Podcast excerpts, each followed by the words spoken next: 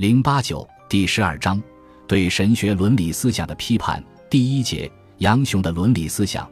一生平及其著作杨雄字子云生于公元前五十三年卒于公元十八年蜀郡成都人西汉末年著名的史学家哲学家和伦理思想家。他的主要著作是《太玄》和《法言》《太玄》是按照《周易》的模式而写成的一部战士用的书，在《太玄》中，杨雄把他的世界图式编成一首歌诀。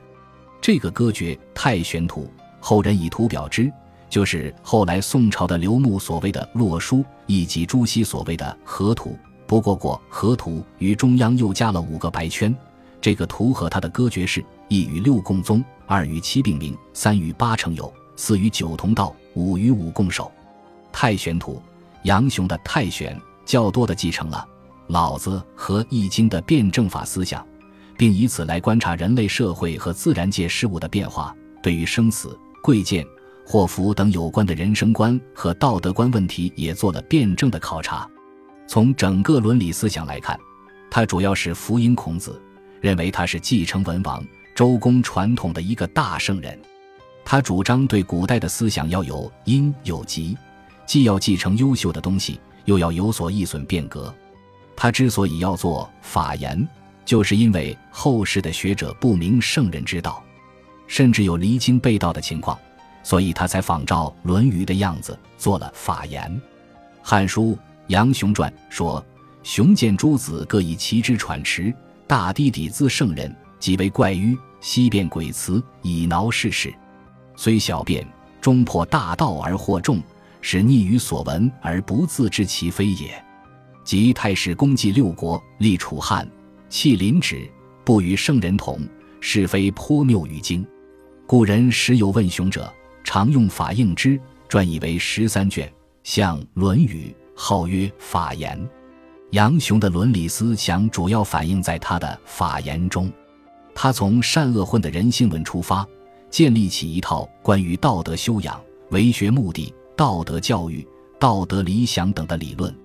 二，人之性也善恶混的人性论，在人性问题上，杨雄提出了自己的看法。他说：“人之性也善恶混，修其善则为善人，修其恶则为恶人。气也者。”所以是善恶之马也与法言修身，在人性问题上，孟子以为人性善，荀子以为人性恶，告子以为人性无善无恶。王充在《论衡本性》篇中提出，周人世说以为人性有善有恶，举人之善信仰而治之则善长，恶信仰而治之则恶长。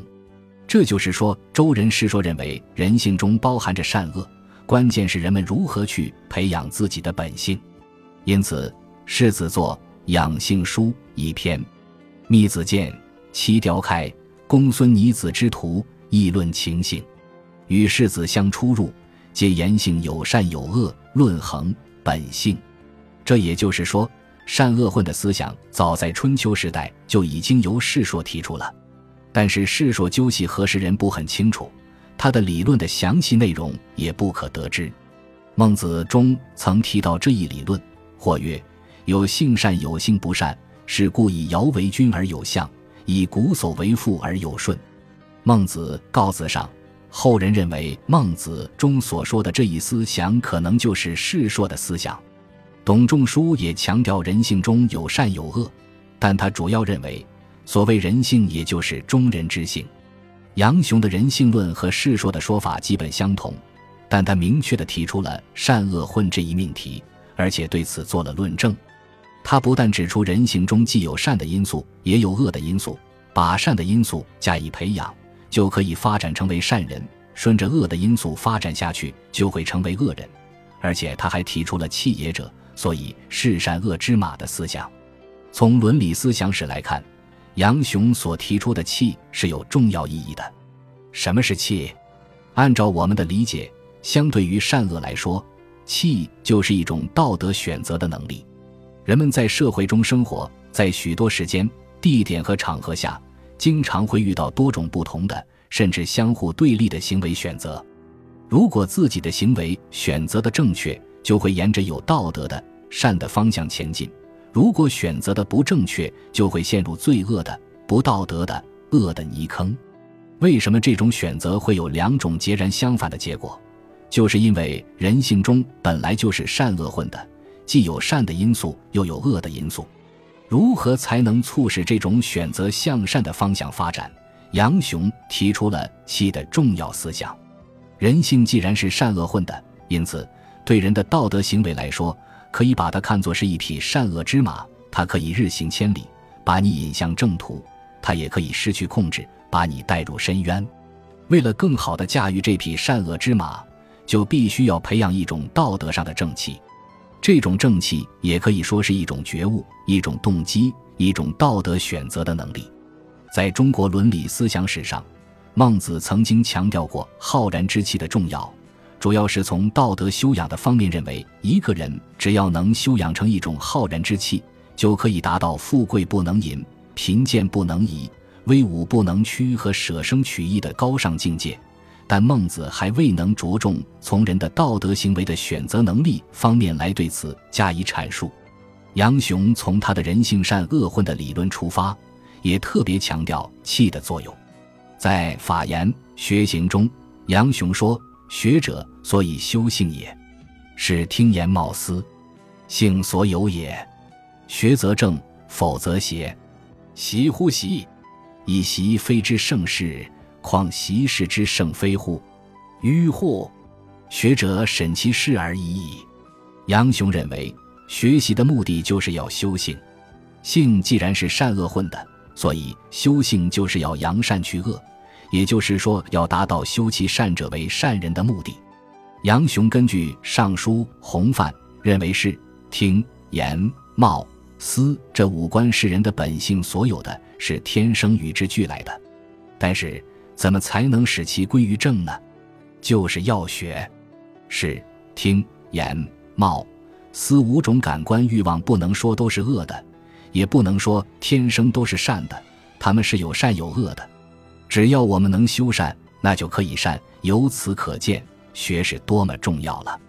杨雄认为，学是修性，也就是圣己之思，也就是孔子所提倡的克己。在杨雄以前，对。《论语》的的克己只是解作约深、约简、约束，而杨雄则明确提出圣己之思维之克法言问神。这一解释为后来的思想家们所重视。比如孔叔引刘炫云：“克训圣也，己为身也。身有其欲，当以礼义齐之。其欲与礼义交战，使礼义胜其其欲，身得归附于礼。如此，乃为人也。”朱熹在《论语集注》。颜渊中说：“克圣也，即未身之私欲也。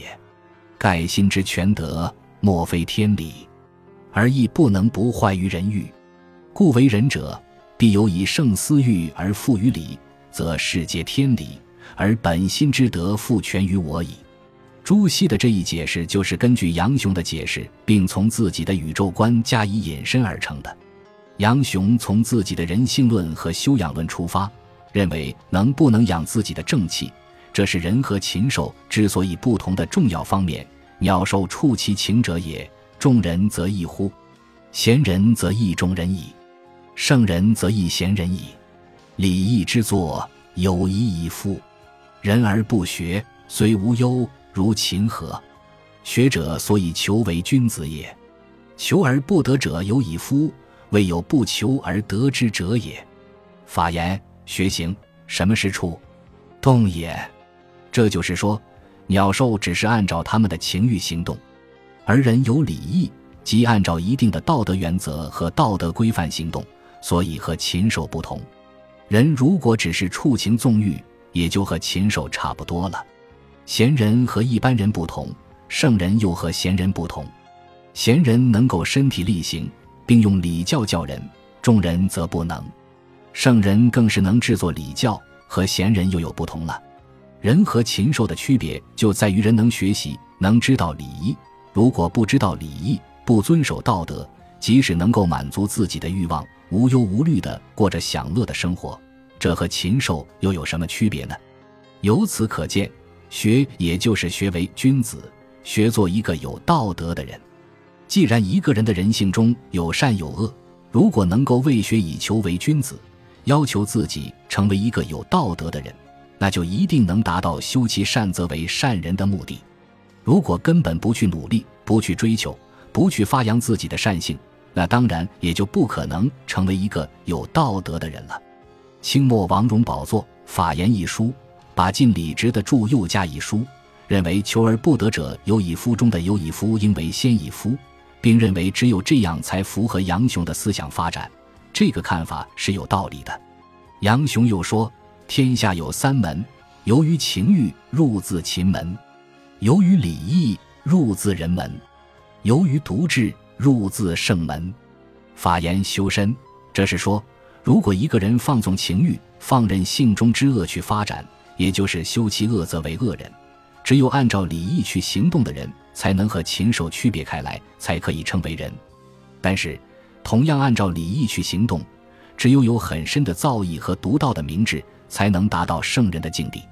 杨雄把具有礼义而又有独智的圣人作为人性的最高价值目标，这一见解是很深刻的。杨雄十分重视道德教育的重要作用，也强调学的作用。或曰：“学无益也，如至何？曰：谓之思矣。”夫有刀者龙珠，有玉者错珠，不龙不错，焉忧用？龙而错珠，志在其中矣。否则辍。明灵之子，一而逢国裸，祝之曰：“累我，累我，久则消之矣。”素哉，七十子之消仲尼也。法言学行，这里也可以说是讲修养的重要。虽有美玉，不经过切磋琢磨，不能成为玉器。虽有良金，不磨不能锐利。关于果裸，一种细腰蜂，长江明岭名额的幼虫，收为养子，并把它教育的和果裸一样，这只是一种生物学上的错误认识。杨雄很形象地说明，只要经过认真的教育，就可以使人们形成好的品质。孔子的七十弟子，不是在孔子的教育下很快改变了自己的本性，而像孔子一样成为有德行的人吗？